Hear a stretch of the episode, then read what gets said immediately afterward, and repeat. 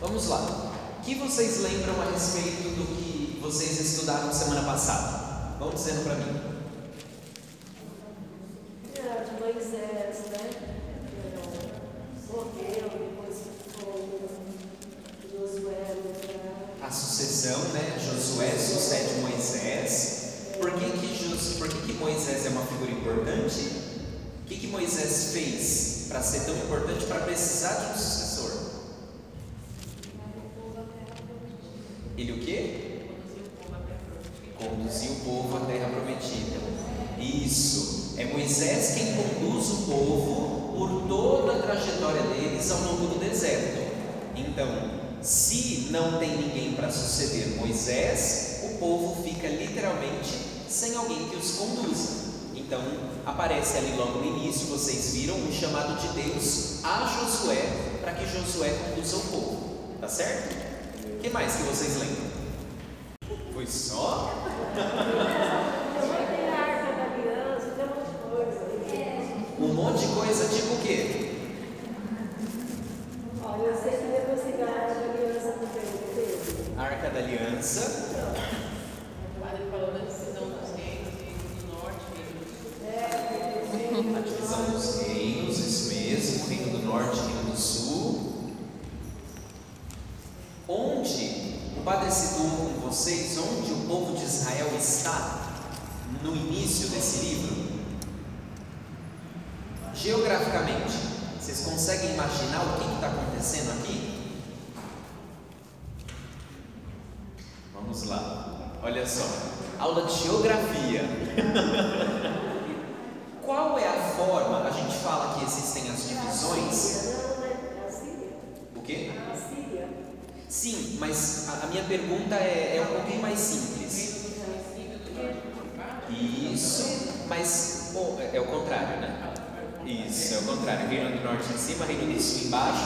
Mas o que eu quero dizer é onde o povo de Israel, de onde eles estão vindo e para onde eles estão chegando. Vou tentar explicar para vocês para ficar um pouco mais claro qual é a ideia que eu estou tentando trazer aqui. Existem duas maneiras, e a gente aprende isso na escola, existem duas maneiras demarcar um território, seja de um município, seja de um estado, seja de um país. A primeira delas é a, a, a, que é a posterior, que é a segunda, desenvolvida posteriormente, é o que a gente chama de, de demarcação imaginária. Então eu traço uma linha reta e independente de onde essa linha vai cruzar, tá certo? Então eu traço essa linha reta. E aí eu digo, a partir dessa linha reta, do lado de cá é Santo André, do lado de cá é São Bernardo. Dá um exemplo bem simples. Vocês têm o um mapa do Brasil na cabeça de vocês? O Distrito Federal é um quadrado, na é verdade. Então olha só, ali é um caso bem claro de uma divisão através de uma linha imaginária. Eles traçaram uma linha reta e onde quer que ela cruzasse, seja um pântano, seja um rio, seja uma montanha, na direção daquela linha, então é exatamente onde se divide. Ok? Esse é o primeiro caso. O segundo caso, que é o mais comum e ele é mais interessante, se utiliza das próprias características do relevo para dividir um lugar de outro. Por exemplo, tem algum mineiro por aqui? Mineiro. Quando vamos para Minas, para a terra da família, quando a gente volta lá para Minas, a gente pega Fernão Dias aqui em São Paulo. Passamos por Mairiporã, certo? Depois de passar por Mairiporã, passou por Atibaia, é, um pouquinho antes, na verdade, de Mairiporã, a gente começa a subir uma serra. E a gente fala que para chegar em Minas, eu tenho que cruzar uma serra. Qual é o nome dessa serra? A Serra da Mantiqueira. Isso, para o sul de Minas. Para o sul de Minas, isso. A Serra da Mantiqueira. O que divide o estado de São Paulo do estado de Minas? A Serra da Mantiqueira. Tem alguém aqui, não sei se vai ter alguém aqui, que é do Mato Grosso do Sul? Ou já foi para aquela região de cá? Já foi para lá? Você está andando e São Paulo é grande, você pega a estrada e vai embora para São Paulo. Quando você está chegando na divisa, tem até uma música sertaneja que diz isso, né? Quando está chegando em Aparecida do Tabuado, você está chegando ali naquela região, você precisa cruzar um rio, tá certo? Um rio grande, que é o Rio Paraná. O Rio Paraná divide o estado de São Paulo do estado do Mato Grosso do Sul. Tá, tá certo? Vou dar um exemplo mais tranquilo e mais. Acho que vocês já passaram por lá. Quando você está indo para Santo André, você pega a Lions, pegou Anchieta, pegou a Lions para chegar lá em Santo André. A parte de cima da Lions, que é aquele viaduto que cai na fundação, tem aquela parte de cima, certo? Mas tem aquela parte embaixo. E naquela parte de baixo tem um riozinho, um córrego, não é? Do lado de lá é Santo André, do lado de cá é São Bernardo. Ok? Tá certo isso para vocês? Então eu utilizo de características do relevo para poder delimitar um espaço do outro. Por que, que eu estou te fazendo toda essa introdução e por que, que isso é importante? O povo de Israel está à beira de onde? Do o Rio Jordão. Então tá vendo que gente, eles estão na beira de uma fronteira. O Rio Jordão até hoje divide o que é território de Israel do território da Jordânia ou da Cisjordânia, tá certo? Tanto que o nome do país que está para o lado de lá do Jordão se chama Transjordânia. Então, trans é através ou para lá, Jordânia. Ok? Por que, que isso é importante? Porque o povo de Israel, nesses trechos que a gente vai ler hoje, eles estão na beira de uma fronteira. Eles vão entrar na terra. Eles ainda não, não entraram na terra. Tá certo? Então, essa é a posição geográfica do, onde o povo de Israel está. Imagina que o Rio Jordão, aqui tem o mar. Né? Então, aqui tem o mar. E aqui, quase que acompanhando paralelamente ao mar, você tem o Rio Jordão descendo. E ele cruza o país de norte ao sul. Tá certo? O povo de Israel está onde então? Aqui, desse lado de cá, na Jordânia, o que hoje é a Jordânia. Então eles vão entrar na terra. Eles estão na beira de uma fronteira. Eles estão no limiar. Por isso que essa parada, por isso que esse lugar é tão importante para eles. Porque o que vai dizer se eles conseguem realmente ocupar aquela terra é o cruzar a fronteira. Fronteira não é como hoje, que tem controle de passaporte ou qualquer outra coisa nesse sentido. Fronteira naquela época era invadir o espaço do outro e começar uma guerra. Não era uma coisa simples, tá certo? Tá claro para vocês isso? Que eles estão na fronteira? Ótimo, porque isso vai ser importante para a gente poder refletir um pouquinho agora a respeito do que vem pela frente. Vamos para o capítulo 2. Abram aí, por favor, a Bíblia de vocês, o capítulo 2. Antes de irmos para o capítulo 2, eu gostaria de fazer uma pergunta. Deus deu para Josué, Deus deu para Josué uma única ordem. Então eles chegaram no acampamento que está na beira do Rio Jordão, na direção da cidade de Jericó, e Deus deu uma ordem para Josué. Que ordem era essa? Não era essa que eu estava pensando, mas ele dá essa também. ele dá uma ordem de assim, ó, vocês têm que aguardar aí um tempinho. Certo? Vocês lembram disso? O Pato chegou a ler isso, isso com vocês? Vamos lá, vamos achar aqui. Isso, exatamente. Então Deus dá uma ordem para, para Josué, dizendo para ele: vocês chegaram, se assentaram, armaram as tendas, fizeram o acampamento inteiro. Agora vocês vão esperar três dias para entrar na terra. tá? Por três dias, vocês vão ficar ali bem paradinhos antes de entrar na terra. Guarda essa informação, porque quando a gente for comentar o capítulo 3, ela vai ser importante, ok? Vamos então agora continuar no 2. No 2, começa então uma parte interessante que é a conquista de Canaã. Interessante que o texto diz, né? Conquista. Esse é o nome da terra onde o povo de Israel vai entrar, porque eles estão na fronteira, lembram? Então eles vão entrar na terra de Canaã, ok? Na terra de Canaã. E aí começa assim, ó, vamos lá, 2, 1. Eu vou ler quase que a história inteira, pulando alguns trechos desse capítulo 2. O 2 a gente vai tratar ele como um bloco, tá? Porque ele é uma película inteira.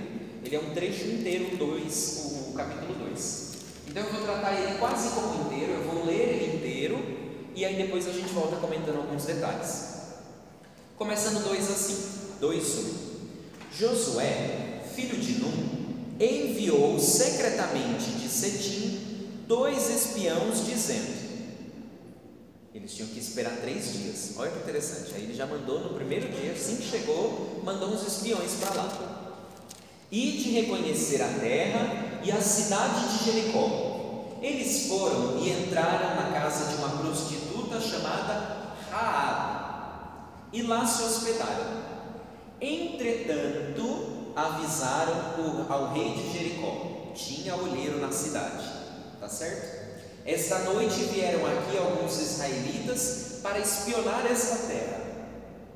O rei de Jericó mandou dizer a Raab: Fazes, fazes sair os homens que vieram a ti e entraram em tua casa, porque são espiões e vieram reconhecer toda essa terra. A mulher, Raab, tendo levado os dois homens ao esconderijo, respondeu: Os homens de fato vieram à minha casa, mas eu não sabia de onde eram. Quando as, quando as portas da cidade iam ser fechadas ao escurecer, os homens saíram e não sei para onde foram. Ide sem demora ao encalço deles e os alcançareis. Mas ela os havia feito subir ao terraço da casa e escondido entre os feixes de linho ali empilhados. Os soldados se puseram a persegui-los rumo aos vales do Jordão, e mal os perseguidores haviam saído, as portas da cidade fecharam-se atrás deles. Uma pausa para um comentário, então para entender a cena que aconteceu aqui. Ah, eles chegaram, esses dois homens de Setim foram lá e eles pararam na casa de Raab. Raab era uma prostituta que morava ali em Canaã. Canaã. Ela dá acolhida para eles, tá certo? Só que quando eles entram, as cidades, isso é um detalhe muito interessante. Diferente, por exemplo, das nossas cidades modernas, essas cidades antigas elas eram inteiras muradas. Porque se elas não tivessem muros ao redor delas inteirinhas, elas eram atacadas facilmente na calada da noite. Então era um jeito deles se defenderem. Tá? Bem como quando a gente assiste aqueles filmes de época, sobretudo os medievais, e para entrar na cidade tem sempre um portão, tá? É, funcionava do mesmo jeitinho.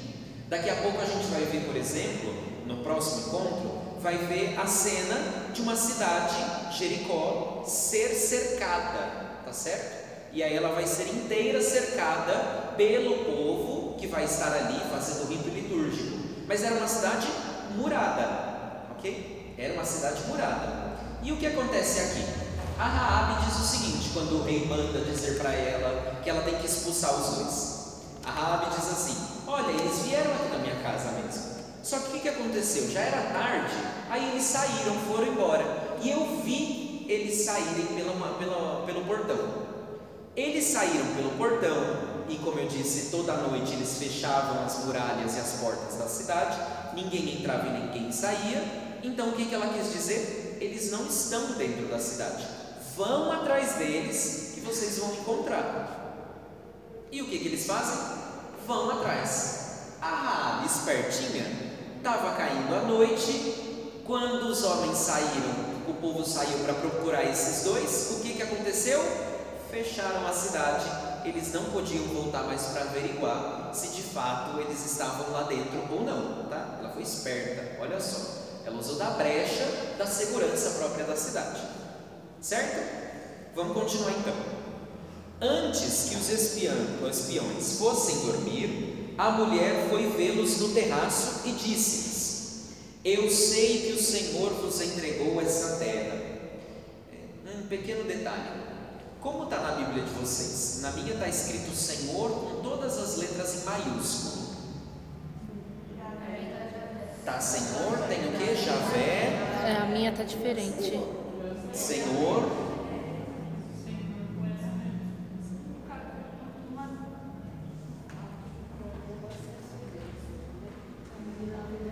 Yahweh?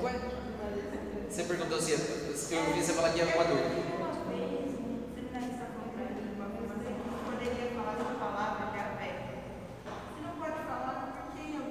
está escrito? Olha, é, esse é um ponto interessante, e aí é por isso justamente que eu perguntei, tá bom? Porque. É, e aí é um motivo muito simples, muito simples mesmo. Porque esse é um consenso recente de que a gente não diga a palavra do jeito que está aí, seja. Porque o Javé é uma transliteração do, do tetragrama sagrado que era o nome de Deus. É formado por quatro letras: YHWH. Ah, e Tá aqui, certo? é isso aqui. No judaico, no, no, no- perdão, no, no hebraico antigo, eles não tinham vogais como as nossas palavras. Eles, elas apareceram recentemente. Então não se sabe, não se sabe com exatidão quais são, qual era, por exemplo, o som que se pronunciava. Esse é o motivo histórico. Então começa por aí. Então não se sabe como pronunciar. O judeu, um judeu piedoso, zeloso, ele não pronuncia o nome de Deus. Qual é o segundo mandamento? Não falar. Não tomar o santo nome de Deus em vão. Qual é o nome de Deus? Eles não pronunciavam. Tá certo? Quando eles precisavam falar sobre Deus e o nome de Deus só era pronunciado uma única vez no ano pelo sumo sacerdote na celebração penitencial chamada Yom Kippur, só ele pronunciava esse nome, porque o nome é santo, então ele não pronunciava. Quando o judeu precisava chamar ou falar com Deus, ou falar de Deus, ele falava como? Adonai. E o que significa Adonai? Senhor. Tá certo? Senhor. Ele chama de Senhor. Por isso há um consenso daqueles que traduzem as Bíblias mais recentes. Toda vez que aparece Adonai, eles escrevem Senhor com S maiúsculo e todas as letras minúsculas. Quando nas Bíblias mais recentes, como é o caso dessa da CNBB, aparece escrito Senhor com todas as letras maiúsculas, então é sinal de que ali no hebraico estava escrito YHWH, o tetragrama sagrado que era o nome de Deus, tá certo? Quando um judeu ele ia ler, ele ia ler, então ele pegava assim, ó, pegar um caso bem prático aqui do versículo 9.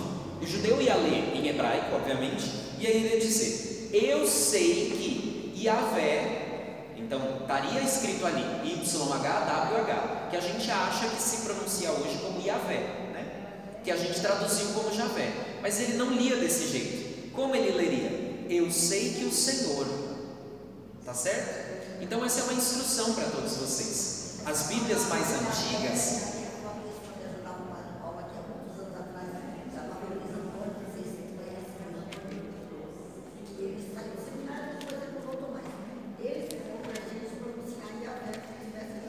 olha, não. e- e Vocês lembram que alguns anos atrás tinha um santo que eu adorava, achava ele tão bonitinho que ele cantava assim, ó. Santo, santo é, santo, santo é, Deus do universo, o Senhor.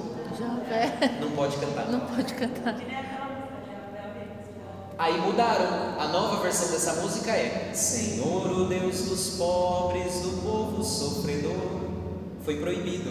Em 2007 havia, saiu uma, um- uma, uma carta é, da congregação para o dicastério para o culto divino e da disciplina dos sacramentos, autorizado pelo Papa, na época Bento XVI, na qual ele pedia para que se substituísse todos os textos litúrgicos, na qual a gente chamava a Deus de Javé. Então foi proibido, não se pode. Para Deus a gente sempre chama ele de Senhor, tá certo? Então essa é uma dica. Se você lê porque veio na sua Bíblia e você se esqueceu, não tem problema, não tem problema mesmo, tá? Mas o ideal é que onde está Javé, você leia como Senhor, tá? Se vocês pegarem as Bíblias mais novas, elas vão aparecer desse jeito, tá? Elas vão aparecer como ou Senhor, ou ainda elas vão aparecer YHWH em maiúsculo, tá bom? Porque é o nome de Deus. E aí o nome de Deus, esse era o mandamento, a gente não toma ele em vão. OK? Essa informação é extremamente importante porque eu vou explicar daqui a pouco.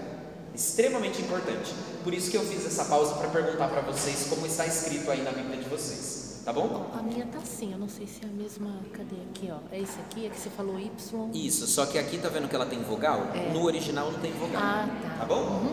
Então vamos continuar. Olha só, vamos continuar ali com a história de Raab.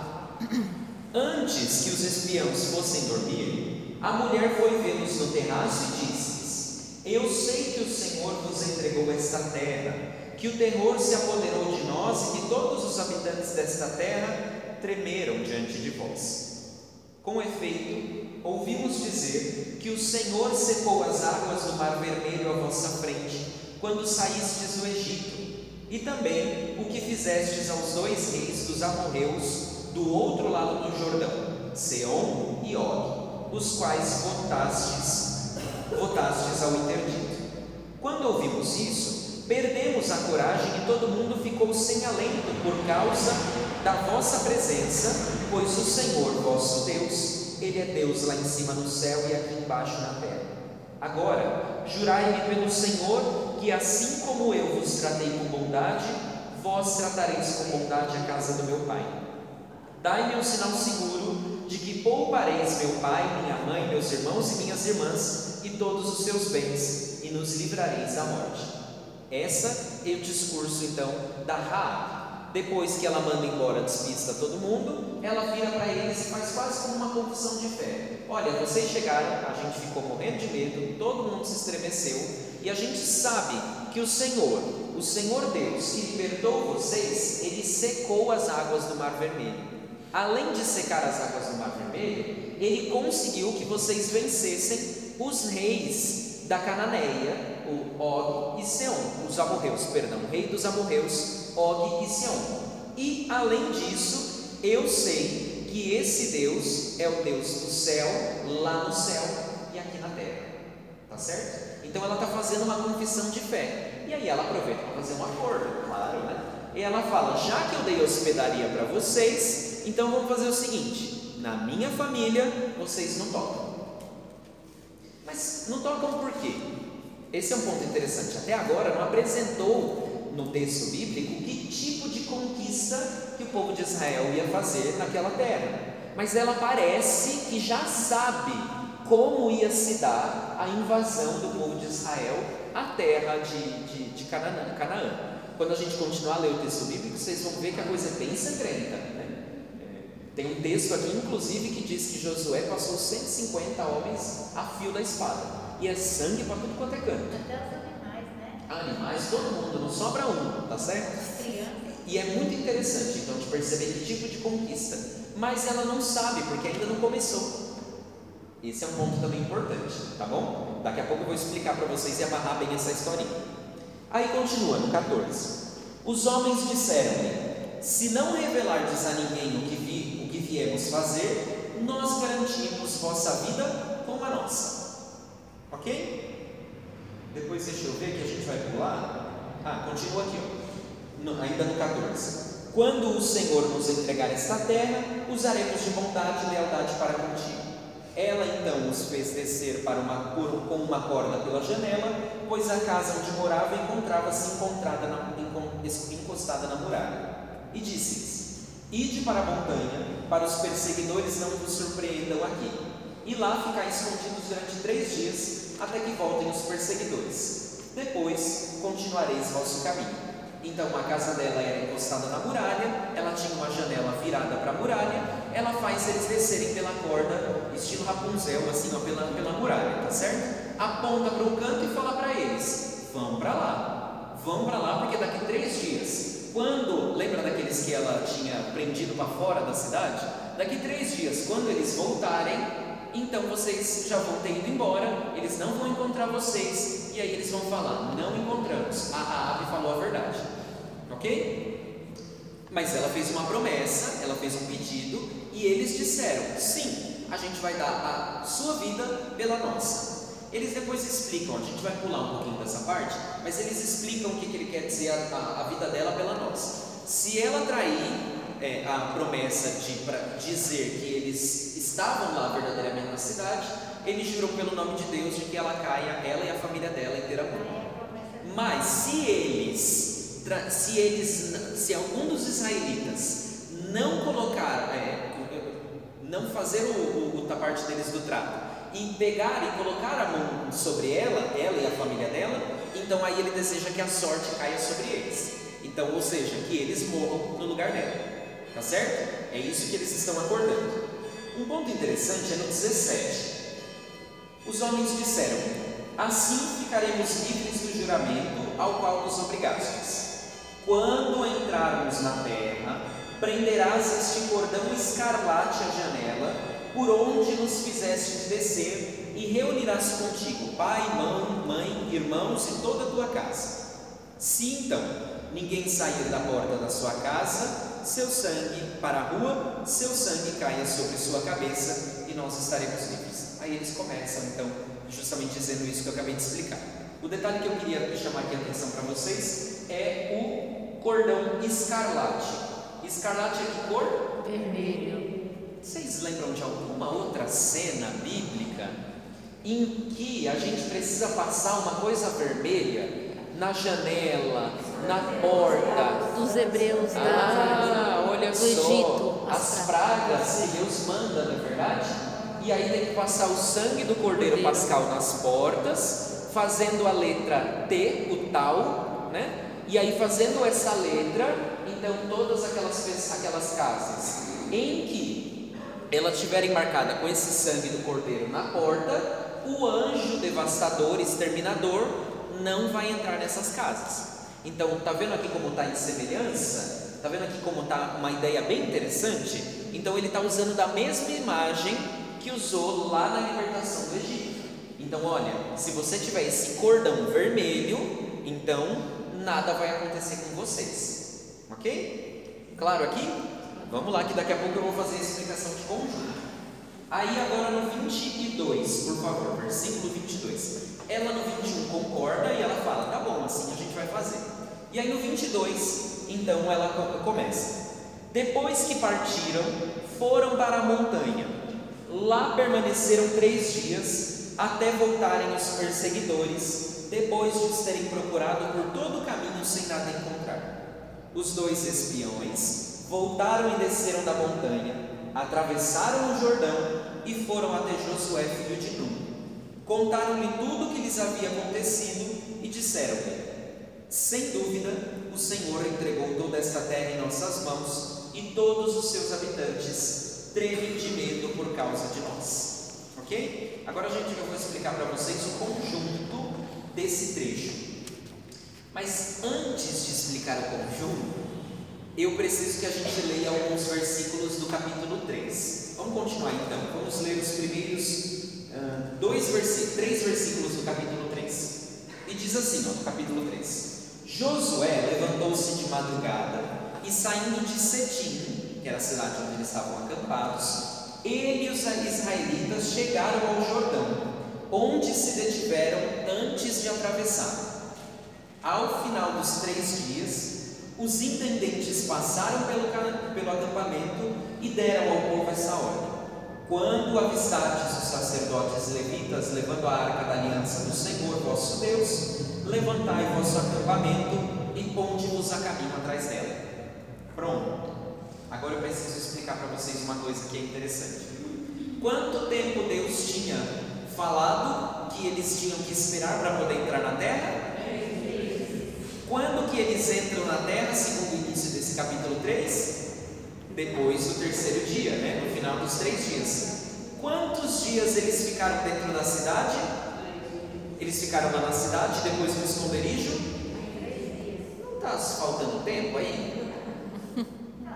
Porque se eles tinham três dias, eles chegaram num dia, montaram o acampamento, depois o Josué manda eles, e eles não estão partindo, Eles têm que subir montanha, têm que atravessar o Jordão. Não é distância assim, eles estão a pé, minha gente, não tinha Uber naquela época. Então, eles ficam três dias escondidos.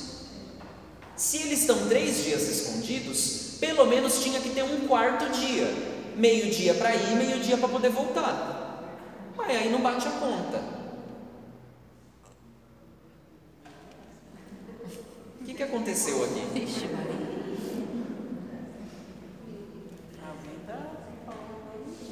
Fiz- Falaram uma mentira. É a Raab. A Raab está mentindo aqui. Eu vou comentar uma coisa com vocês e isso é importante que vocês entendam, porque faz parte da maneira com que a igreja interpreta as Sagradas Escrituras, tá certo? A Bíblia é uma concha de retalhos, minha gente. Ela não foi escrita, uma pessoa sentou e falou, eu vou escrever agora, tá? E começou a escrever, ela sentou lá, fez o sinal da cruz, né? E aí começou a rezar, vinde Espírito Santo. Terminou de rezar o vinde Espírito Santo, ela sentada falou, então vamos lá, eu vou começar a escrever. E escreveu o livro de cabo a rabo. Não funciona assim. A Bíblia é escrita dentro de um processo histórico. Ou seja, com base nas escolhas que o povo de Israel vai fazendo, Deus vai assistindo, mas tem mãos humanas que escrevem. A Bíblia, ela é inteiramente inspirada por Deus, tá certo? Inteiramente inspirada para aquilo que compete à salvação, não precisamos de outra coisa, porque ela já é o mais que o suficiente, ok? Mas, como aquele que escreve os textos bíblicos está dentro de uma cultura, dentro de uma visão de mundo, dentro de um contexto histórico, dentro de uma influência política, então ele coloca, deixa aparecer todas essas coisas lá na pena dele. O quê? Não foi isso que aconteceu. Não, não- ele não esqueceu de colocar. Mas mostra muito mais, a Bíblia mostra muito mais a percepção do povo sobre Deus, tanto que aqui, por conta de um motivo que eu vou explicar daqui a pouco para vocês, o Deus de Israel, ele é sanguinário. Eu já dei aqui o exemplo de que entra ali na cidade e ele vai passando a fio da espada. Isso quer dizer que Deus seja de fato sanguinário? Não, mas era o projeto, a consciência histórica que aquele povo tinha naquele contexto. Daqui a pouco isso vai ficar um pouquinho mais claro para vocês. Mas entendam que a Bíblia é uma colcha de retalhos. Ou seja, esse capítulo 2 inteirinho foi acrescentado posteriormente. Ele não foi escrito junto do contexto.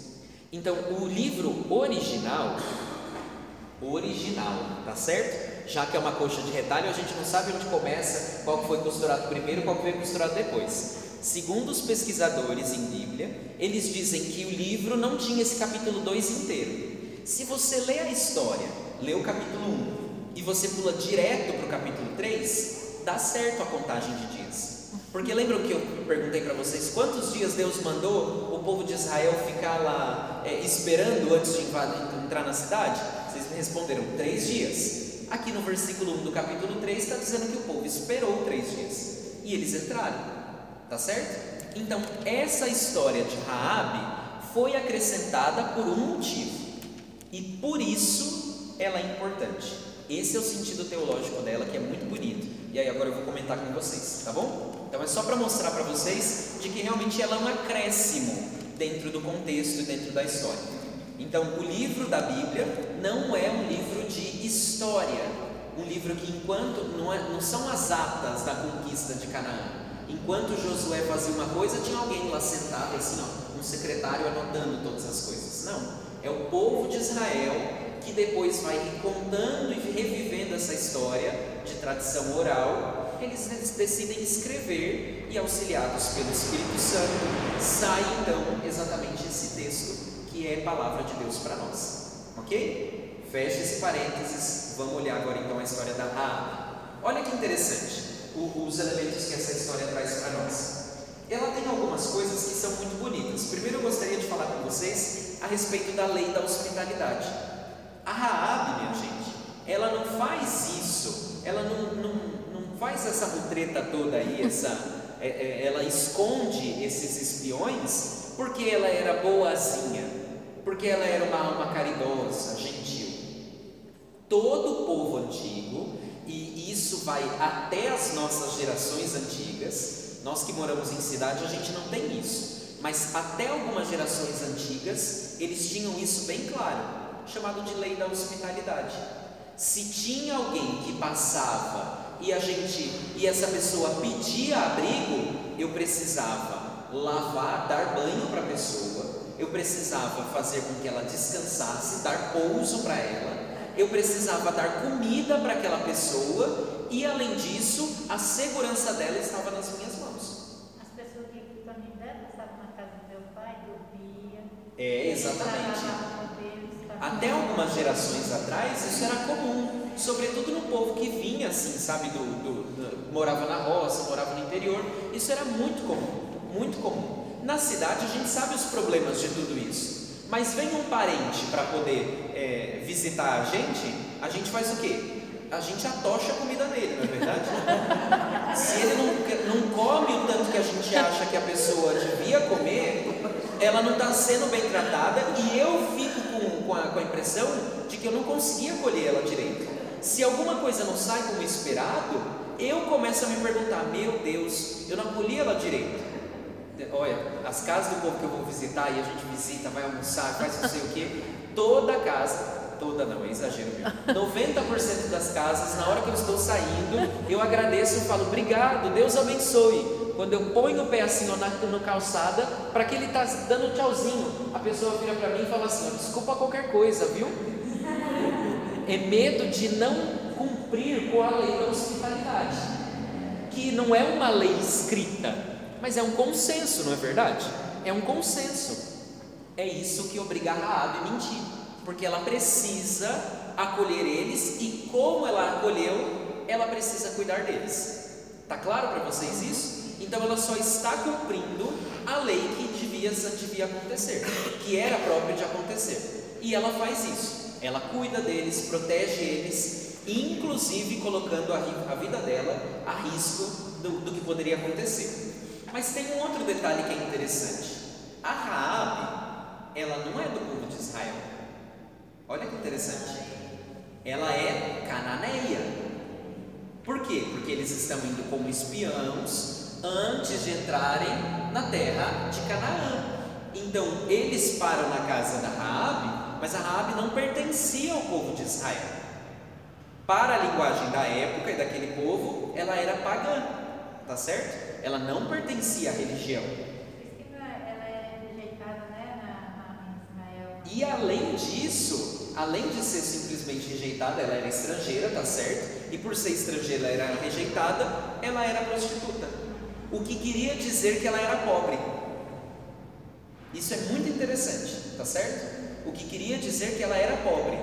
Se tem categorias que na Bíblia são desprezados, sempre são estrangeiros, pobres, prostitutas. São três categorias bíblicas. Interessante que Jesus conversa com as três, né? Dialoga com essas três categorias. Mas olha que interessante. Vai a, eles vão à casa de Raab, ela cede, acolhe eles dentro da casa, acolhe eles ali, e quem é a primeira pessoa nesse contexto que confessa a fé no Deus de Israel, o Senhor, com todas as letras maiúsculas? Quem é? Ah, isso é muito interessante, tá certo? Ela é a primeira que acredita. Bom, um segundo ponto que é interessante aqui nessa história inteira é que ela confessa a fé no Senhor, tá? No Senhor, com todas as letras maiúsculas, o Senhor garrafal, vamos chamar assim, tá bom? Com letras garrafais. Esse Senhor, que a gente em algumas Bíblias de vocês vem marcado como Yahvé ou Javé, esse é um Deus, e olha só que interessante, vamos voltar aqui às, às noções que vocês têm de algumas coisas. Quando a gente fala de cidades, por exemplo, na Grécia Antiga, a gente sabe que tinha vários deuses, não é verdade? Vocês lembram disso? Na Grécia Antiga tinham vários deuses. E cada cidade era confiada a proteção, ao patrocínio de um deus específico. Atenas era confiado, por exemplo, a proteção de Atenas, da deusa Atena, tá certo? Então isso é uma dinâmica interessante. As cidades na Grécia antiga e na Roma antiga eram muito parecidas com as cidades da Cananeia antiga. Todas elas eram muradas, todas elas tinham um rei e todas elas cultuavam um deus específico. Em algum momento, esse deus podia ser Baal, olha só, Baal aparecendo aqui, isso é uma coisa que vai aparecer daqui a pouquinho. Baal é um deus de uma dessas cidades cananeias. Baal era um deus que fazia, que, que tinha muitos seguidores na Cananeia. Baal, mas também tinha o que eles chamavam de El, que depois a gente entendeu em alguns trechos como Elohim, né? que é o nome de Deus, que é Deus, o nosso Deus de Israel. Né? O Deus de Israel ele era chamado em alguns momentos de El. Mas qual era o Deus que o povo de Israel acreditava? O Senhor, o Yahvé. Tá? Por que, que isso é importante? porque eles vão entrar na Cananeia e eles não vão entrar simplesmente para conquistar a terra, eles vão entrar e tentar expulsar a idolatria, que na mentalidade do povo de Israel era o que? Expulsar com todos esses deuses. Tá claro para vocês então por que, que no Antigo Testamento tem sempre uma briga com os, os sacerdotes, o povo de Baal? Porque no fundo, se naquela terra houvesse culto a qualquer outro Deus, então ali acontecia idolatria. E idolatria era um pecado que o povo de Israel não podia suportar. Ou se cultuava o Senhor com letras garrafais, ou não se cultuava Deus nenhum. Tá certo?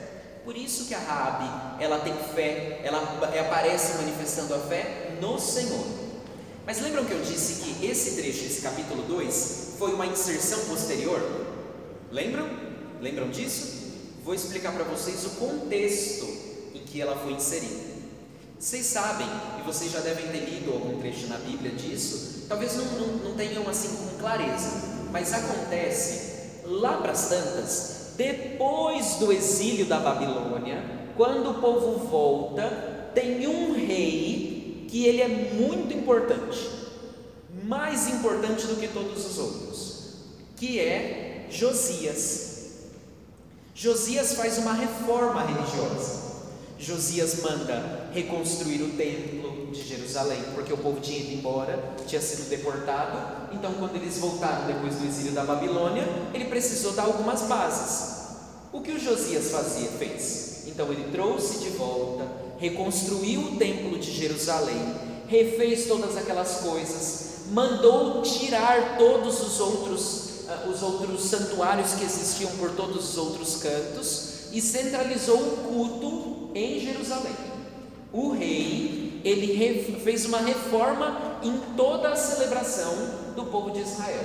Ele fez uma reforma religiosa. Ele disse como seria então, naquele contexto, como seria é, cultuado o Deus de Israel. Qual é o nome do Deus de Israel? Senhor. Tá certo? Por que, que esse texto então foi inserido? E como o rei, de, o rei Josias fez essa mudança, essa conversão, essa reforma religiosa? Vocês sabem, e se não sabem, já deviam aprender, toda vez que aparece político se propondo para fazer alguma coisa religiosa, nunca dá certo. Nunca. Nunca dá certo o Josias, o que ele queria fazer? Reafirmar a força dele como rei. Então a reforma religiosa não era simplesmente uma reforma religiosa porque ele era muito piedoso, porque ele era muito bom. A reforma do Josias era para fortalecer a nação. Ele tinha um discurso nacionalista, ou seja, Israel é melhor que todos os outros, todas as outras nações, tá certo? Israel é melhor que todas as outras nações. E como ele fazia isso? Ele, ele foi lá e começou então a trazer e a mexer nos textos bíblicos, inclusive dando um novo sentido para esse trecho que já existia, essa história da Rabi já existia, ela só não estava aqui, nesse trecho aqui de Josué, então era para dizer o que? Olha só, até os estrangeiros, quando a gente foi tomar conta dessa terra, até os estrangeiros acreditaram no Senhor. Portanto, a reforma que eu estou fazendo, eu estou centralizando o culto, estou tentando dar uma nova cara para a nossa religião aqui, eu estou tentando fortalecer os vínculos políticos da minha, daqui do nosso povo. No fundo, o que, que eu estou fazendo? Eu só estou repetindo aquilo que o povo fez lá no início. Se lá no início eles entraram e foram destruindo todos os outros deuses, e as nações, as nações vizinhas reconheceram o Senhor, então hoje, era essa a lógica do Josias, hoje eles também, as nações vizinhas, também precisam reconhecer o Senhor, Deus de Israel, o Deus dos céus e da terra.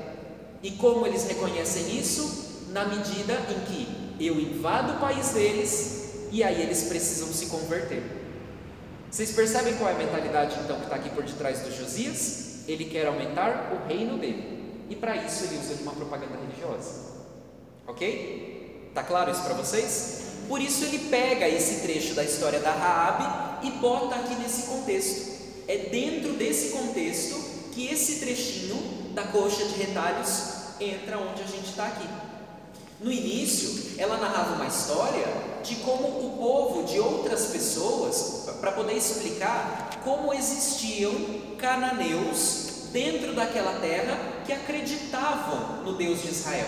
A história originalmente queria dizer isso, mas dentro desse trecho, colocado como capítulo 2 do livro de Josué, então ela serve para outra coisa. Serve para mostrar o que? serve para mostrar que os cananeus, naquela época, ficaram com medo do Deus de Israel. E a prova disso é que a Raabe se converteu.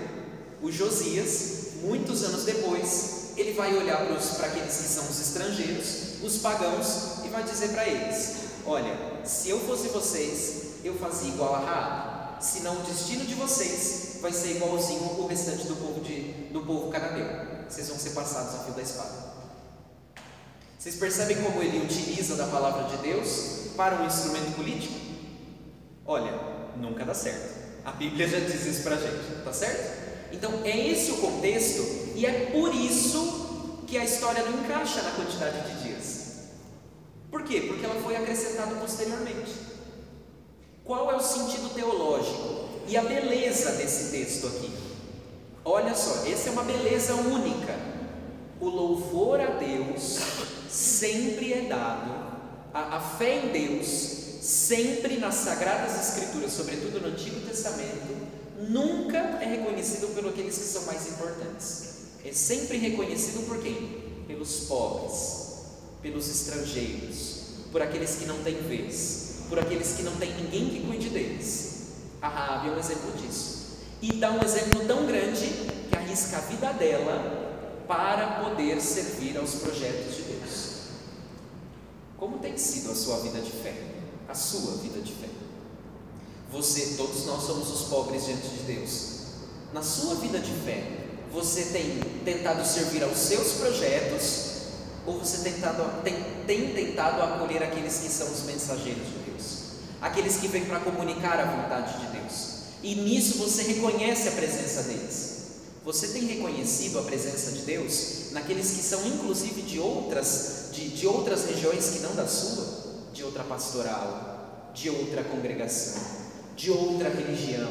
Você tem reconhecido a presença de Deus naquelas outras pessoas? A Raabe reconheceu. Ela se abriu à ação de Deus. Ela viu pelos sinais de que aquilo que aconteceu com eles, aquilo que aconteceu com ela e o que eles foram realizando era grande prova de Deus.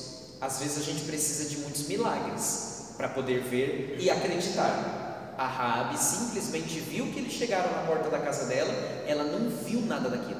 Ela ouviu todos aqueles detalhes, todas aquelas histórias e acreditou. O que mais que você precisa para acreditar no Deus? O que mais que você precisa para acreditar no Senhor Deus de Israel? O Deus de nossos pais, o Deus de Abraão, o Deus de Isaac, o Deus de Jacó, Deus de Jesus Cristo. Tá certo? Tá claro aqui para vocês? Dúvidas? Senão eu vou para o 3. Francine está com cara de estar tá com dúvida. Não? Tá claro? Aqui eu estou explicando para vocês alguns contextos e algumas coisas porque a gente tem tempo para conversar. Então, se alguma coisa não encaixou na sua cabeça ou não achou que, que não, não ficou claro, esse é o tempo certo para poder, para poder explicar. Vocês não vão me ouvir, por exemplo, falando disso numa homilia, porque na homilia não tem tempo para poder explicar isso para vocês. Na homilia, a gente trata simplesmente como se fosse tudo certinho. Mas estou mostrando para vocês que essa é a beleza das Sagradas Escrituras. Por mais que tenha muitas mãos, por mais que tenha um projeto político do Josias por detrás, prevalece ela por quê? Porque é palavra de Deus. O Josias pode ter metido o bedelho dele aqui no meio dessa história, ter feito toda a reforma, ter mexido na Bíblia inteirinha. Não importa. Quem conduziu todas essas coisas foi o Espírito Santo. E a gente acredita que, mesmo naqueles que não se importam com a palavra de Deus, o Espírito Santo pode agir. Agiu no Josias. E a Raab não teve medo. Na Raab não teve medo nenhum. Todo mundo.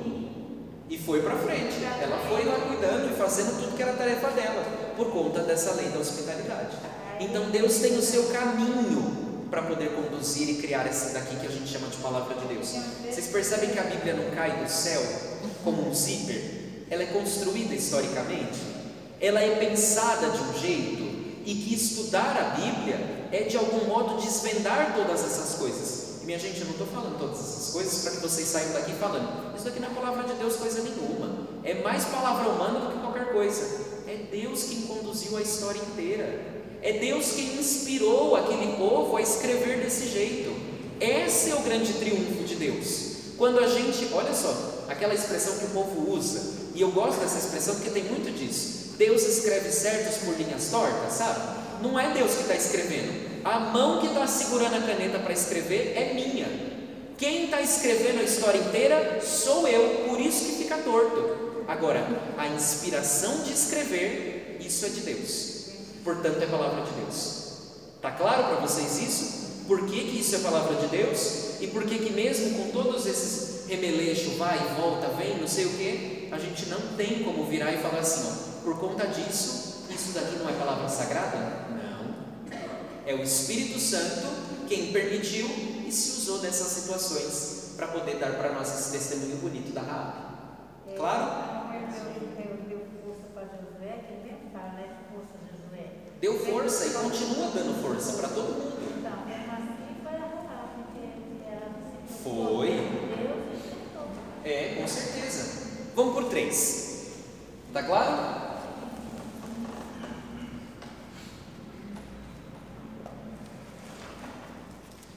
Bom, aí no 3, a gente vai então agora chegar no trecho em que eles vão para a travessia, tá certo? O capítulo 3 inteiro mostra os preparativos da travessia. Da travessia da onde? Jordão. do Rio Jordão. Por que, que a passagem do Rio Jordão é importante? Porque ele é a fronteira. Exatamente, ele é a fronteira entre as outras terras e a terra de Canaã, a terra que Deus havia prometido. Tá bom? Então ela é a fronteira, por isso ela é importante. Vamos para frente. Então vai mostrar os preparativos. De 1 a 13 mostra então os preparativos. E depois de 14 a 17 narra efetivamente a travessia. Eu vou ler para vocês aqui o de 1 a 13 e aí eu vou fazer alguns pequenos comentários que são interessantes. Então a gente já leu os três, vamos começar do 4, tá bom? Então está ali dizendo de que ao final dos três dias eles foram e aí o Senhor Deus, eh, eles deram algumas ordens, né? Eles deram ao povo alguma ordem.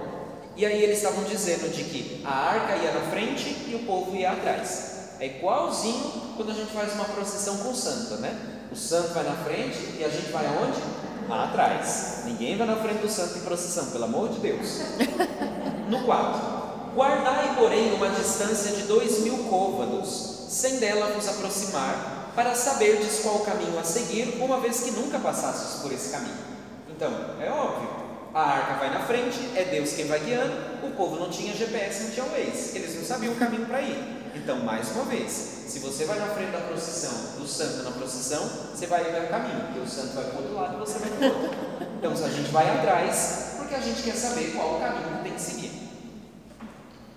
Sim, Josué disse ao, disse ao povo: santificai-vos ou purificai-vos, tá certo? Pode ser as duas versões aqui, porque amanhã o Senhor realizará maravilhas no meio de vós.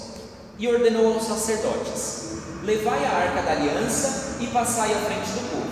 Eles tomaram a arca da aliança e caminharam à frente. O Senhor disse a Josué: Hoje começarei a engrandecer-te aos olhos de todo Israel, para que saibas que estou contigo, assim como estive com Moisés. E tu ordenarás aos sacerdotes que carregam a arca da aliança: Quando chegardes à beira das águas do Jordão, parai no Jordão. Ou seja, chegou à beira, para. Os sacerdotes não vão. 9. Depois disse Josué disse aos israelitas: Aproximai-vos para ouvir as palavras do Senhor vosso Deus. E acrescentou: Nisto sabereis que o Deus vivo está no meio de vós, e expulsará diante de vós os cananeus, os heteus, os heveus, os ferezeus, os gergeseus, os amorreus e os jebuseus.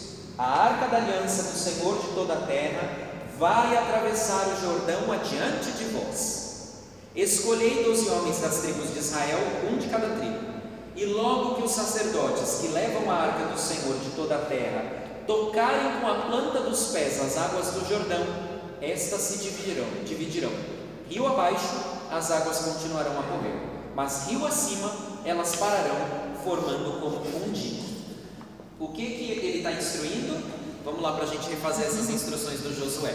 Então Deus disse: pega a arca, os sacerdotes pegam a arca, vão à frente do povo, formam a procissão, tá certo?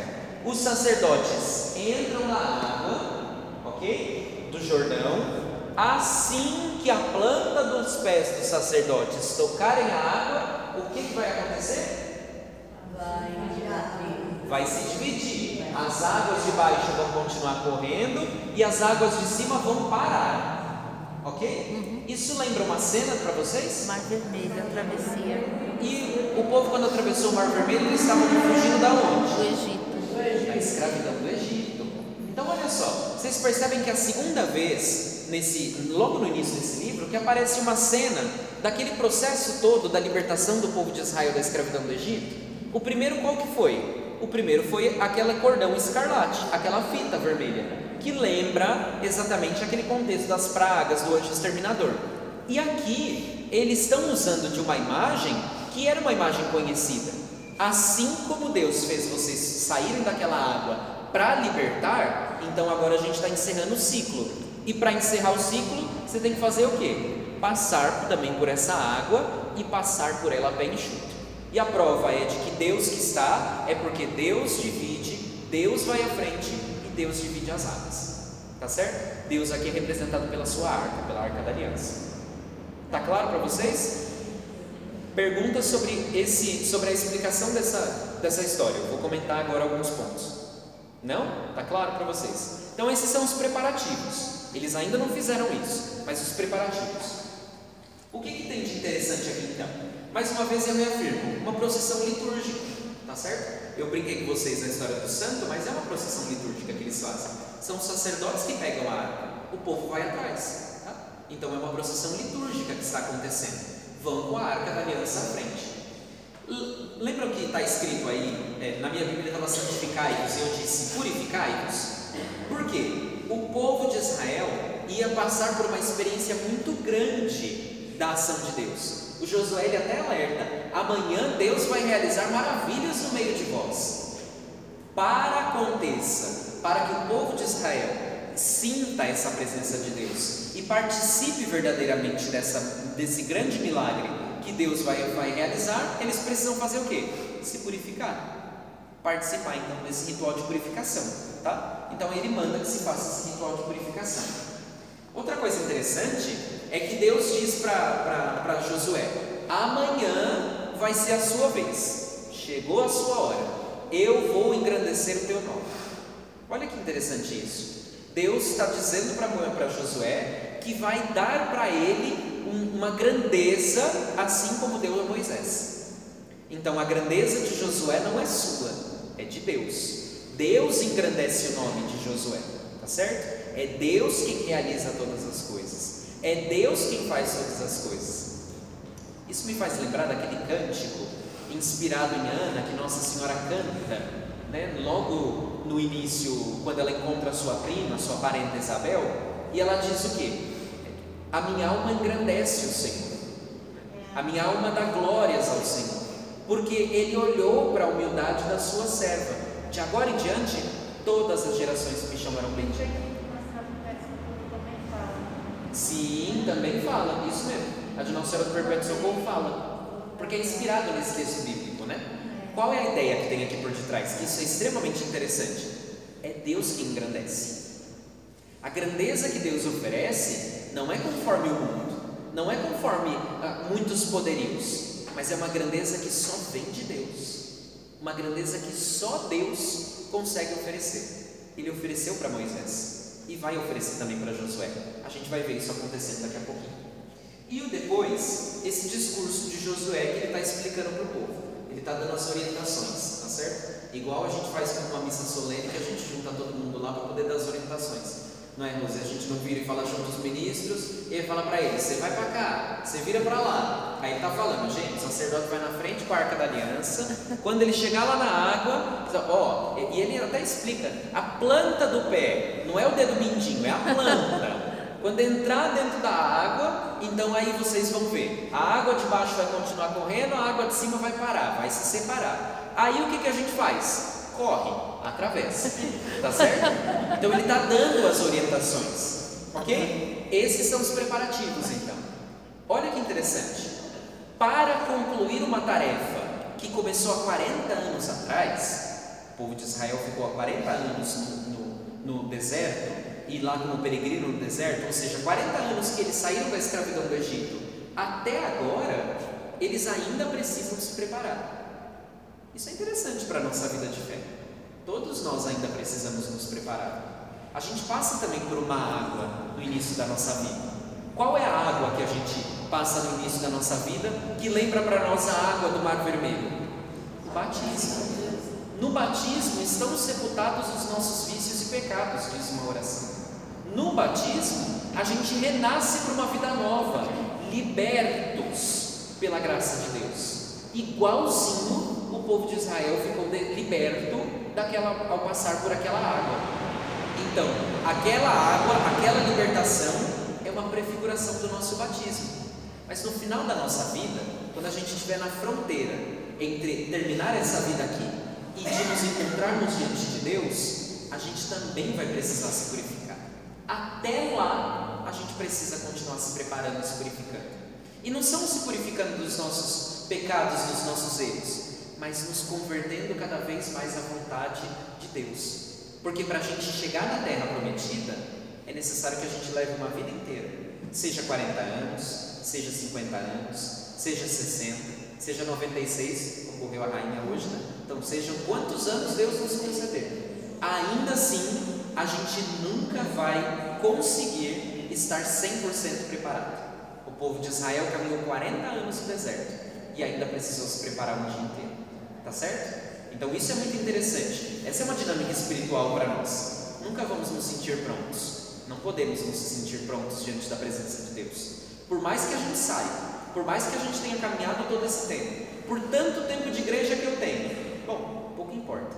Quando a gente estiver no limiar da vida, na fronteira da vida com a terra prometida, a gente ainda vai precisar se preparar um pouco mais. Porque a entrada lá é graça de Deus, não é força e esforço nosso. Tá certo? Vamos continuar e vamos ler agora então a travessia, do 14 ao 17. Quando o povo levantou o acampamento para atravessar o Jordão, os sacerdotes que carregavam a arca da aliança iam à frente do povo. 15. Chegaram assim ao rio Jordão, e os pés dos sacerdotes tocaram as águas da margem, pois durante todo o tempo da colheita, o Jordão transborda e inunda suas margens. Nesse momento, as águas que vinham de cima pararam, formando um dique extenso de Adão, na região de Sartã, e as águas que desciam para o mar da Arabá, o mar salgado, secaram completamente. Então o povo atravessou de frente de Jericó. Os sacerdotes que levavam a arca da aliança do Senhor firmaram os pés no meio do Jordão em terra seca e ali permaneceram até que todo Israel acabasse de atravessar o Jordão. Olha que interessante que está aqui. É bem semelhante com o Êxodo, na é verdade? Então, forma um dique, uma represa, a água não consegue escorrer. A água de baixo faz o quê? Então, ela não existe mais, seca. Os sacerdotes param com a arca da aliança para sinalizar e para simbolizar que quem está parando aquela água é Deus, ok? É Deus quem está segurando aquela represa, aquele dique de se romper, é Deus quem está fazendo e é Deus quem está ali. E eles permanecem ali no meio até que todo o povo atravesse. Olha só, os sacerdotes sempre têm no Antigo Testamento essa função de ser o intermediário, né? E aqui é um exemplo disso, ele fica no meio do rio, até que todo mundo atravesse. Outro ponto interessante é as águas de baixo, que correm para o rio, para o mar de Arabá, e aí ele chama o nome de mar salgado. Que mar é esse? Vocês sabem? Hoje, Mar Morto. Mar Morto. O nome, o Mar Morto tem esse nome por conta da salinidade da água. Ele tem tanto sal concentrado que ele não consegue ter vida lá dentro. Por isso dá o nome atual de Mar Morto. Aqui é Mar Salgado. Então ele está dizendo que as águas que escorrem até o Mar Morto, elas então são paradas. Por quê? Lembra que eu disse que aqui está o mar, aqui está a Cananeia, e na fronteira da Cananeia está o Rio Jordão? que ele desce paralelo ao litoral o tempo inteiro, na parte de baixo, até hoje é assim, na direção de Jericó, uma distância de uns 40 quilômetros de Jerusalém, a gente tem o Mar Morto. Para ir, quem, quem vai de Jerusalém até Jericó, até o Mar Morto, precisa passar por Jericó. Aquele mesmo caminho que o, que o, o, samaritano encontrou o homem com, com semivida lá caído pela, pelo caminho, que é a descida de Jerusalém para Jericó uma distância de 40 quilômetros. Então, o final do Rio Jordão, ou melhor dizendo, na, na parte que o Rio Jordão deixa de ser de Israel, é bem no Mar Morto, tá certo? Então ela desce aqui para o Mar Morto. É esse o mar que está falando, o Mar Salgado. Então ele está dizendo que a parte de baixo do rio parou e a parte de cima formou, secou e a parte de cima formou um dia. Um detalhe interessante: que época do ano que eles atravessam?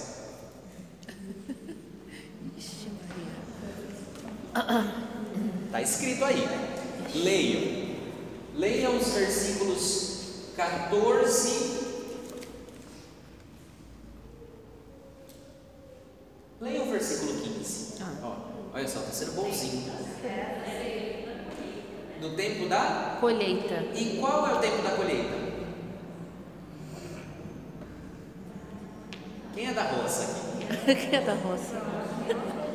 Minha gente, eu não sou da roça, mas eu aprendi isso na escola. Meu Deus, na aula de geografia ainda. Não, não. O mês. O mês sim. Mas eu não estou perguntando do mês. Isso. É o quê? Outono? Outono a gente colhe? Não. Vê, é... Primavera. Primavera, outono. Primavera é o tempo da colheita. O povo entrou na terra prometida no período da primavera, que para nós do hemisfério sul é o outono. Tá certo? Para nós do hemisfério sul é no período do outono. Eles entram no tempo da colheita. E no tempo da colheita, então eles têm exatamente essa experiência bonita. Ok? É, o tempo da colheita que acontece. Então tá claro aqui o que, que acontece. Por que, que eu estou citando aqui o tempo da colheita? Isso é só uma curiosidade, não está aqui no texto bíblico. Mas o povo de Israel tem uma festa para a colheita, que é 50 dias depois da Páscoa. A festa da colheita. Tem uma festa da colheita, esse é o nome da festa, festa da colheita. Em que eles fazem o quê? Eles pegam as, os primeiros frutos, as primícias e levam até o. A, o quê? 50 dias depois da Páscoa. Como é o nome? Pentecostes. Quando a gente lê Atos dos Apóstolos, a gente diz lá, a gente fala que Pentecostes é a vinda do Espírito Santo, não é? Na nossa tradição cristã, nenhum sentido. Mas o texto bíblico lá de Atos dos Apóstolos diz que o povo de Israel, eles estavam reunidos em Pentecostes, ou seja, já tinha uma festa anterior. E qual era essa festa de Pentecostes? A festa da colheita. Olha a beleza. da festa de Pentecostes. Não é mais a gente que vai levar as primícias dos nossos frutos. É Deus quem oferece o seu dom por excelência. O fruto que ele tem para oferecer para nós é o Espírito Santo. Tá certo? Olha como é bonito isso daqui, essa dinâmica. Aqui eu só faço um parênteses por conta dessa questão aqui da colheita. Então o povo de Israel entra na terra prometida na época da colheita. Por isso, posteriormente, eles vão celebrar uma festa da colheita. Por quê? Porque ia chover, ia dar frutos, dar flores. Por isso que lá no sul eles têm bastante essa festa. Sim, sim. Isso é muito importante. A gente que vive em sociedade, em, cidade, a gente não consegue perceber essas coisas. Mas essa é uma beleza própria da- das culturas agrícolas, né? Mas a gente uma são os ricos, né? É. Esse rico aqui que a gente está vendo, essa profecia, é a mesma que a gente viu na, na Páscoa, lá né? Isso de Israel. Exatamente. É mais ou menos o que- a- é a mesma dimensão, o mesmo rico, né? Acontece as mesmas coisas. Por quê? Vai ser um paradigma. Isso é um ponto muito interessante, Rose, porque é um paradigma. É quase como uma chave de leitura que o povo de Israel vai ter. Quando a gente lê os profetas falando, sobretudo quando a gente lê o segundo Isaías, o Isaías ali de 45 a 60, quando a gente lê essa parte do Isaías, que é um pouquinho antes do retorno do exílio da Babilônia, o que que o Isaías fala? Essa volta do povo de Israel vai ser tão grandiosa quanto a libertação do Egito. E aí ele fala que eles vão entrar de novo na terra prometida, e eles vão entrar como? Cruzando o Rio Jordão. E aí eles vão fazendo tudo isso. Tem um salmo, inclusive, é, que, que começa exatamente disso. Maravilhas fez conosco o Senhor. Sim, maravilhas fez conosco o Senhor, exultemos de alegria. Mudai a nossa sorte, ó Senhor, como torrentes no deserto. Os que lançam as sementes entre lágrimas, colherão com alegria. Chorando de tristeza sairão, espalhando suas sementes, indo para o exílio. Volta, voltando, como que é? Cantando. E agora eu perdi a letra. Esqueci. Peraí que eu tenho que voltar do início agora, porque Canta minha, minha cabeça travou. É, os que lançam as sementes entre lágrimas se farão com alegria. Não, essa é outra parte. Esqueci agora o salmo. Mas é isso. Essa é a história do salmo. E aí ela conta para nós exatamente isso. Esse é um paradigma para o povo de Israel. Toda vez que eles quiserem falar que Deus vai fazer uma coisa grandiosa na vida deles, eles vão fazer o quê? Eles vão assimilar, associar essa passagem com a libertação do Egito, porque aquela foi a maior libertação que o povo fez. Vejam que eles não voltam para a criação do mundo, como poderia ser de esperar, mas eles falam da libertação do Egito. E aí, na libertação do Egito, Deus forma um povo, e aí, todas as vezes que Israel vai passar por um momento determinante, eles vão trazer essa imagem. Aqui é um, a associação que você fez, mas também depois do retorno do exílio da Babilônia. Chorando de tristeza sairão, espalhando suas sementes, cantando de alegria voltarão, colhendo, trazendo os seus feixes. É época da colheita. Vocês percebem por que, que é colheita aqui? Porque na hora que eles entram na terra, é colheita.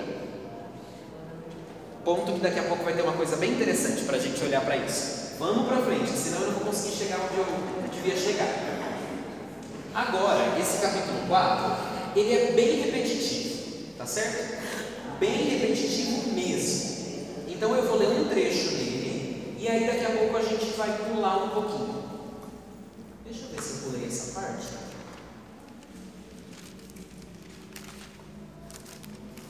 Ah, não, está lá na frente, está ótimo.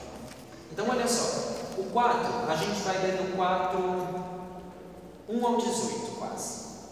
Essa primeira parte. Depois o restante do 4 a gente não vai ler, não. Então, eles atravessaram, certo? Os sacerdotes estão lá no meio da água. Aí começa ali no 4. Logo que toda a gente terminou a travessia do Jordão, então todo mundo atravessou. O Senhor disse a Josué: Escolhei doze homens dentre o povo, um de cada tribo, e ordenai-lhes: Daqui do meio do Jordão, do lugar em que os pés dos sacerdotes se firmaram, escolhei doze pedras. Levai-as convosco e depositai-as no local em que ireis pernoitar. Josué chamou os doze homens que escolhera dentre os israelitas, um de cada tribo, e disse-lhes: Passai adiante da arca do Senhor vosso Deus, para que o meio do Jordão para o meio do Jordão, e cada um carregue no ombro uma pedra, uma para cada tribo de Israel, para servir como sinal no meio de vós. Pois amanhã, quando vossos filhos perguntarem: Que significam para vós essas pedras? respondereis: As águas do Jordão se dividiram diante da arca da aliança do Senhor. Quando ela passou pelo Jordão, as águas do Jordão se dividiram e estas pedras ficaram como memorial para os israelitas para sempre. Os israelitas fizeram conforme Josué lhes havia ordenado. Tiraram doze pedras do meio do Jordão, como o Senhor dissera a Josué, uma para cada tribo de Israel, e levaram-nas consigo ao lugar do pernoite onde as depositaram. Josué levantou doze pedras no meio do Jordão, no lugar em que os sacerdotes, no lugar em que os sacerdotes que levavam a arca da aliança haviam plantado os pés, e elas ali estão até hoje. Que Olha que interessante. Tá certo? O 10 é um resumo disso. Os sacerdotes que levavam a arca para, cumprir, para parar no meio do Jordão, até se cumprir tudo que o Senhor mandara Josué dizer ao povo, pois foi assim que Moisés tinha instruído a José, a Josué. E o povo apressou-se em atravessar. Então você está vendo que eles. Aqui tem duas narrativas. A partir do 10, ele meio que vai retomar. Não é uma história que está assim linear. Então, do 1, do 4, 1 até o 9, ele narra uma historinha, que é a história de eles pegaram as pedras e levaram como memorial. No 10, ele recapitula, igualzinho a gente faz quando a gente quer fixar uma ideia na cabeça do povo, não é verdade? Aí a gente vai e volta naquela ideia várias vezes, e fala, e fala, e fala, né? É, água mole pedra dura, tanto bate até que fura, né? O que que Jordão é para Israel? Vou ter que fixar um pouco mais. Uma o quê? Fronteira, nossa. Tá vendo? Vocês, vocês viram que eu estou falando de fronteira desde o início. Estou falando de fronteira desde o início. Por quê? Porque eu quero gravar isso na cabeça de vocês. É exatamente isso. Então eles vão narrar duas vezes a história. Mas olha que interessante essa história que tem aqui. Doze pedras que vão fazer um memorial do Senhor. Eles vão levar essas pedras, cada uma para sua tribo, mas Josué também quis marcar o lugar, o lugar ali onde eles passaram. Diz que está até hoje, né? Até hoje, na época em que o texto foi escrito. Hoje, talvez a gente não vai encontrar lá, né? Talvez encontre 12 pedras dentro do Rio Jordão, mas não sei se as 12 pedras vão ser as mesmas lá naquela época, tá certo? Mas para marcar o lugar. E olha o que é interessante, tem uma coisa que é muito bonita aqui, que Jesus aprende isso. Jesus é de uma tradição judaica. Qual é essa a tradição que, que Jesus está dizendo, que o Jesus disse e aparece aqui? Levem as pedras para quando as crianças perguntarem para vocês: que pedra é essa? O que, vocês vão responder? É para poder mostrar que essa pedra aqui estava embaixo das águas do Jordão, mas o Senhor Deus fez com que a gente atravessasse a pé enxuto. Então essa água vem de lá como essa pedra vem de lá como prova. O que é a catequese que a gente precisa fazer hoje com as crianças, com os jovens, com os adultos? Se não exatamente fazer com que eles também experimentem, não que saibam, mas que experimentem a ressurreição de Cristo, que experimentem o evento Cristo. As crianças da nossa catequese, os jovens da nossa catequese, os adultos da nossa catequese, por muito tempo, foram acostumados a entender que catequese era saber um monte de coisas. Mas não é o simples saber que satisfaz, que sacia. O que que satisfaz e sacia? A experiência de saber que em Cristo todos nós fomos redimidos. A gente chama isso de querigma. A gente apresenta a pedra fundamental de toda evangelização, a pedra que as crianças vão perguntar: que pedra é essa, papai? A pedra que vão perguntar para nós é Jesus Cristo.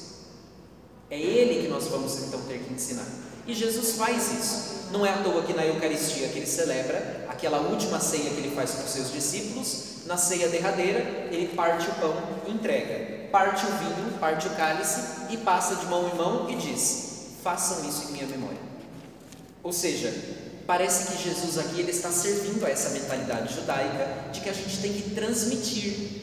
Fé não é uma experiência individual. Fé é uma coisa que a gente transmite. Vocês percebem o problema da nossa geração de hoje? Porque os pais já não estão mais transferindo, tra transmitindo a fé. Quem transmite a fé dentro numa situação de normalidade hoje? Os avós. porque os avós aprenderam essa dinâmica. E isso foi uma, mais uma coisa que a vida na, na cidade nos tirou. A gente não precisa mais transmitir coisas. A gente não vê mais fotos antigas. A gente tira uma ruma de fotos no nosso celular, mas a gente não vê nenhuma delas. A gente guarda e elas vão ficando para lá. Por isso que a minha avó falava assim, que quando sentava nos meus avós, que Jesus ficava no meio, ela falava assim, essa aqui é a pedra preciosa. Hum, sim, Ela falava assim, essa aqui é Jesus, ele é o centro, ele é a pedra preciosa.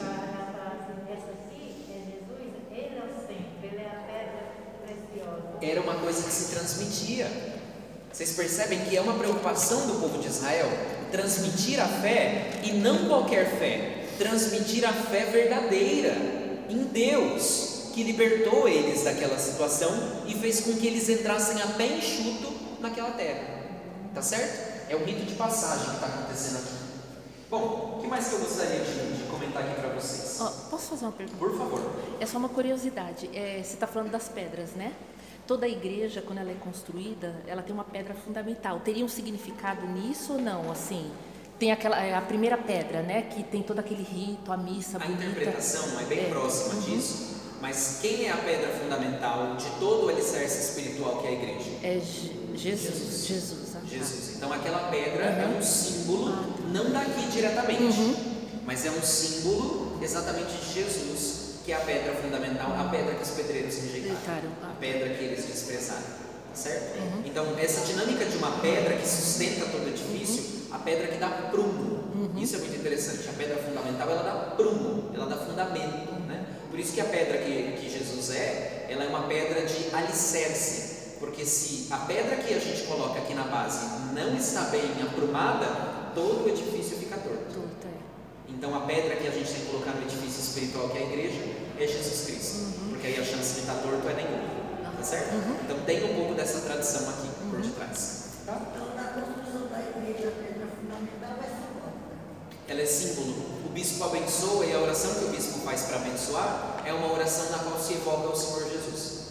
Então, assim como Jesus é a pedra, a pedra, é, a pedra que é fundamental do edifício espiritual que é a igreja, então que Deus abençoe também essa pedra aqui para ela simbolizar. É um símbolo. É bem um símbolo mesmo, tá? Para que a gente olhe para aquela pedra fundamental e a gente pense: puxa, todo esse alicerce, assim como essa pedra é o fundamento de toda essa igreja que a gente está olhando, assim também é Jesus. Ele é o fundamento de toda a nossa vida de fé, de todo edifício. É um símbolo que a gente tem, tá certo? Bom, então aí da- daí o 10 para do 10, ele está resumindo um pouco para frente. Daí agora vou só comentar o que acontece ali, a gente não vai ler porque eu quero ler uma coisinha lá na frente, tá? Então no restante desse capítulo 4, o que, que vai acontecendo? No versículo 11 a arca atravessa, ela efetivamente atravessa ali. No versículo 13 fala que 40 mil homens passaram, tá certo? Nesse, nesse trecho. Só uma explicação para vocês. Os biblistas dizem que essa 40 mil, né, o número mil aqui, ele talvez tenha algum sentido militar. Quer dizer que são muitos, mas era quase como um quando a gente fala aqui, por exemplo, que é um pelotão, um estancamento militar. Não precisa ter um número de 40 mil, quer dizer que passaram muitos. Se foram 40 mil exatamente, bom, para nós não importa, tá certo? É só uma curiosidade. Nos versículos 14 a 18, mostra então que Josué é engrandecido. E por que, que Josué é engrandecido? Porque aquilo que ele prometeu, ele cumpriu. Ele virou para o povo de Israel e falou: Eu recebi o chamado de Deus para fazer com que vocês entrassem na terra prometida. Pronto, ele fez. O povo entrou. Passou e com um sinal grandioso, que a água tinha sido inclusive separada, né? E aí ele promete e cumpre. E aí o povo fica com medo. O texto diz que eles temem Josué, assim como eles temeram Moisés. Não por conta de Josué e de Moisés, mas eles temem por quê? Porque eles percebem que nele Deus age. Esse temer aqui é ter uma reverência, um respeito, um cuidado. Daqui a igreja tira muito da sua imagem dos pastores que são responsáveis por pastorear a igreja, né? os párocos, o bispo, o papa. A gente não tem que ter medo, mas tem uma reverência. E o respeito que eu tenho aqui não é a pessoa, porque é uma pessoa como qualquer outra, é um- uma pessoa como qualquer um de nós, mas porque o que ele exerce, o que ele porta é sagrado, tá certo? Então essa é a mesma dinâmica aqui. O povo engrandece, então Josué é engrandecido, certo? Aí, olha só que interessante. O 4,19. No 4,19, que é o outro trecho, até o 5,1, narra para nós um memorial. Eu vou ler um trechinho aqui que é muito bonito que ele está fazendo. E é aquilo que a Rose já tinha adiantado. A Rose já tinha deu um spoiler para a gente. Olha lá no, no 20, no 20. 4:20.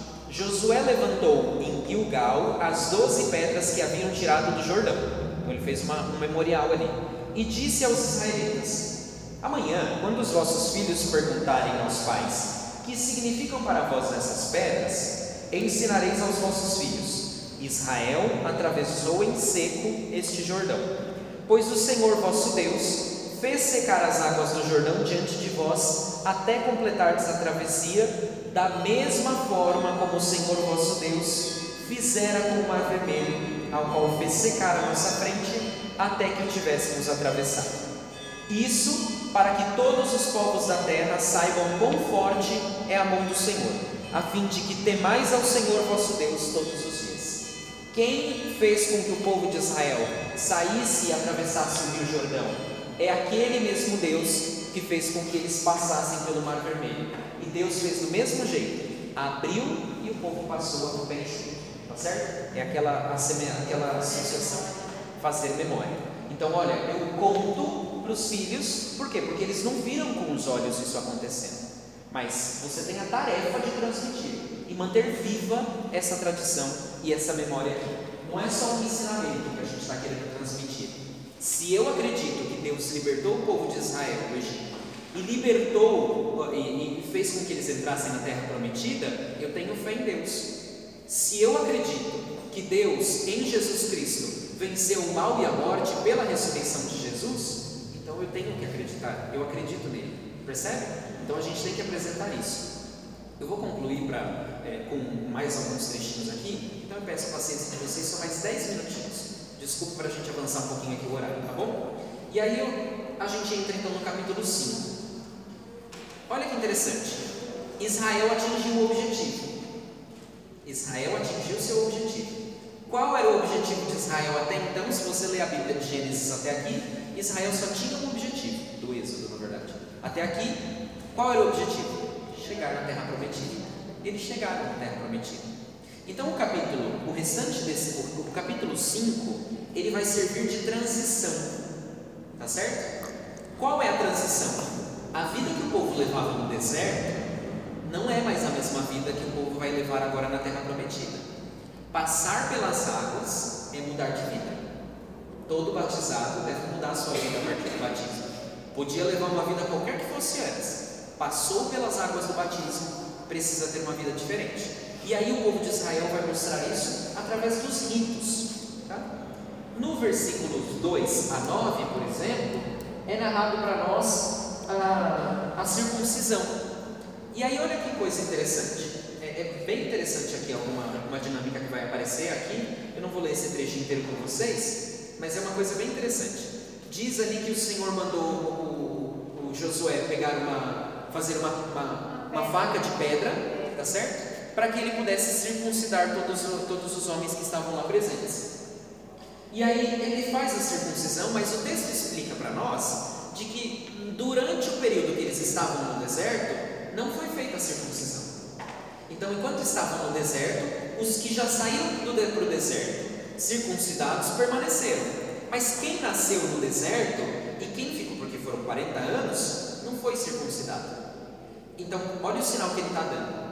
Para preparar a Páscoa, para celebrar a Páscoa na terra prometida, a primeira vez que eles celebram a libertação que Deus prometeu e cumpriu na terra prometida, eles precisam fazer o quê? Levar uma vida diferente daquilo que eles faziam no deserto. Se no deserto eles não circuncidavam, eles precisam voltar a circuncidar. Tá certo? É essa dinâmica que vai acontecer aqui. É interessante que o texto diz o seguinte: de que os guerreiros, que os, os circuncidados eram os guerreiros, e os guerreiros morreram no deserto. E aí o texto diz por que, que eles morreram no deserto? Porque eles desobedeceram a Deus. Olha que interessante a imagem que ele tem aqui. Morreram porque desobedeceram. E, e aí, como eles desobedeceram, Deus disse que é, de- Deus ordenou que, que eles não chegariam a, a ver a terra prometida. Só um deles, né? O Caleb. O Caleb entrou na terra prometida. Na verdade, está todo mundo entrando aqui agora. Não, tô falando assim, dos velhos, dos velhos. Não diz o nome dele. Aqui não diz. Olha que interessante, então. É, aqui é Deus ordenando. Só entra na terra prometida quem é obediente a Ele. Aqueles que não eram, Ele já tinha determinado. A única exceção a isso é Moisés. Tá certo? É a única exceção. Aí é onde eu gostaria de ler com vocês, que são esses versículos finais aqui. Vamos para o 10. Os israelitas ficaram acampados em Gilgal e celebraram a Páscoa no dia 14 do mês à tarde, na planície de Jericó. No dia seguinte à Páscoa, comeram dos frutos da terra. Por isso que eles chegam na primavera, graças a Deus. Se tivesse chegado no deserto, eles tinham parado no Carrefour, alguma coisa Carrefour. Mas como eles chegaram no período bom, então eles podiam ir lá e comer os frutos da terra. Naquela época não tinha é, Uber Eats e esses outros aplicativos para entregar em casa. Era difícil. Comeram os produtos da terra, pães ázimos e grãos tostados, nesse mesmo dia. O maná cessou de cair no dia seguinte, quando comeram dos frutos da terra. Olha que interessante. O maná é um alimento provisório. O maná é o alimento do povo enquanto está no deserto, porque no deserto não tem como ele escolher. E o povo no deserto é peregrino. Mas o maná, ele só é alimento provisório. O texto está dizendo, então, claramente para nós, mais uma vez, que os hábitos que eles tinham no deserto não servem mais agora. Por quê? Porque agora eles vão comer daquilo que eles mesmos plantaram, fruto da terra onde Deus, Deus ofereceu para eles. Quando o padre na missa eleva o cálice e o vinho no ofertório, ele diz a seguinte oração: Bendito sejais, Senhor Deus do universo, pelo fruto da terra, pelo, pelo fruto da terra e do trabalho humano que agora vos apresentamos e que para nós vai tornar pão da vida ou vinho da salvação. Olha que interessante. Então, o que ele está dizendo aqui nessa, nessa oração é exatamente essa dinâmica aqui. É Deus quem alimenta o seu povo. Deus alimenta no deserto com maná e alimenta na terra prometida com o quê? Com a colheita. Com a diferença de que agora, quanto no deserto eles tinham que recolher e guardar em cestos, aqui no deserto eles têm que plantar. Se eles plantarem, eles vão colher dos frutos. Então é um período de transição aqui. E um outro ponto que é só uma curiosidade, eu não vou explicar isso para vocês, não vai dar tempo para a gente explicar, mas uma curiosidade interessante aqui é o seguinte: o que, que eles comeram no dia seguinte à Páscoa? Produtos da terra, pães ázimos e grãos tostados, tá certo? Olha que interessante. Na Páscoa dos judeus, a Páscoa antiga dos judeus, eles comiam o quê? Eles imolavam o que na Páscoa? O cordeiro. Mas não diz aqui que eles comeram o cordeiro. Jesus, na Páscoa, ele parte pão ázimo. Sabe qual é essa diferença? Por que, que no Antigo Testamento, uma parte do Antigo Testamento, eles estão comendo cordeiro e na outra eles estão comendo pão ázimo? Porque quando o povo de Israel volta do exílio da Babilônia, então isso eu estou falando em aproximadamente 400 a.C., que é quando acontece a reforma de Josias, então mais uma prova aqui no texto de que tudo isso foi escrito e foi organizado na época da reforma de Josias, eles unem duas festas que eram separadas: a Páscoa, que era o sacrifício do cordeiro, e a festa dos pães ázimos. Eles unem, e essa união só acontece quando? Depois que eles voltam do exílio da Babilônia. Então, quando Jesus, a Páscoa que Jesus celebra, não era a Páscoa, por exemplo, que os judeus celebraram no Egito. Teve uma mudança histórica aqui, tá certo? Teve uma mudança muito grande aqui ao longo dessa história. Então, os judeus, nessa época aqui, em que esse texto foi escrito, eles já celebravam as duas festas, a Páscoa e o dia dos pães ázimos, como se fosse uma única coisa. Tá certo? Isso é só uma curiosidade para vocês, para poder mostrar para vocês aqui que esse texto, no final das contas, ele foi organizado e foi editado num período posterior da reforma. E aí o último ponto que eu gostaria de chamar a atenção de vocês é nesses versículos finais, do 5 de 13 ao 15.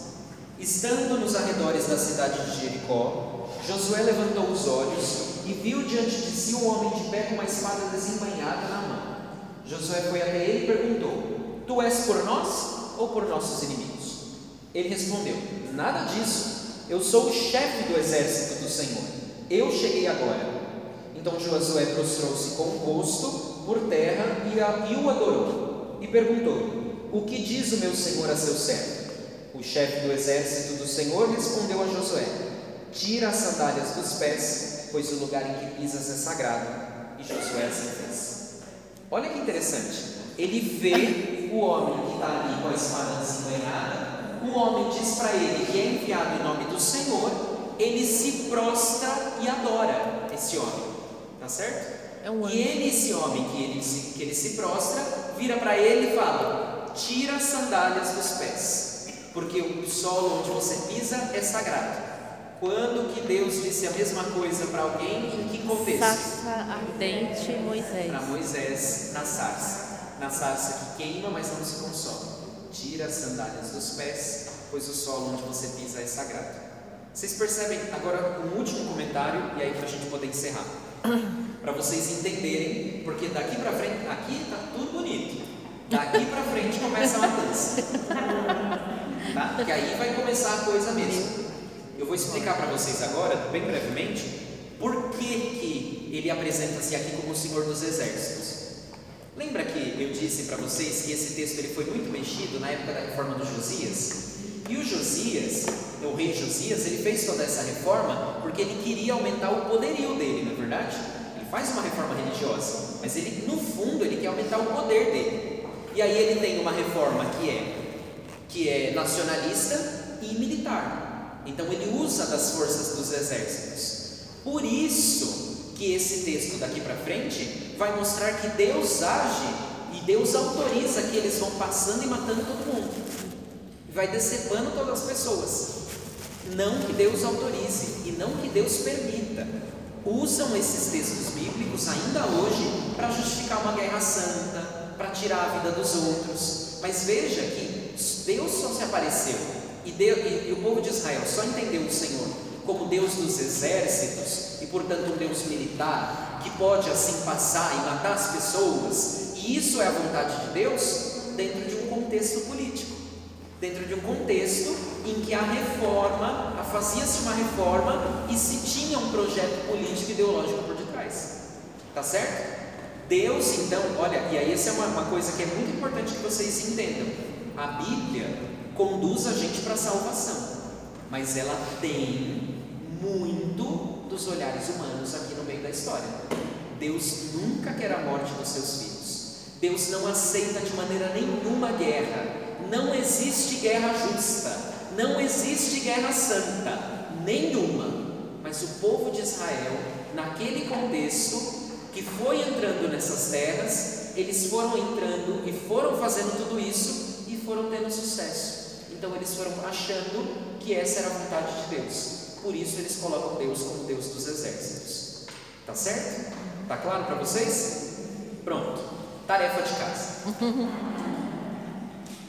Vocês vão ler para o próximo encontro, para poder facilitar para o próximo encontro, do 6, o capítulo 6 até o 12. Tá certo?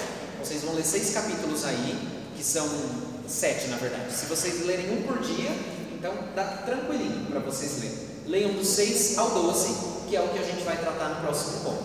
Aí tem cenas interessantes. A derrubada do, da muralha de Jericó, por exemplo. Então tem várias cenas agora bem interessantes. Tá certo? Tá claro?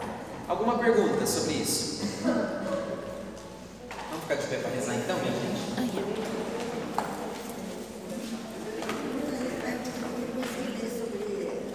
Aí a gente veio perguntar sobre o cerco de Jericó.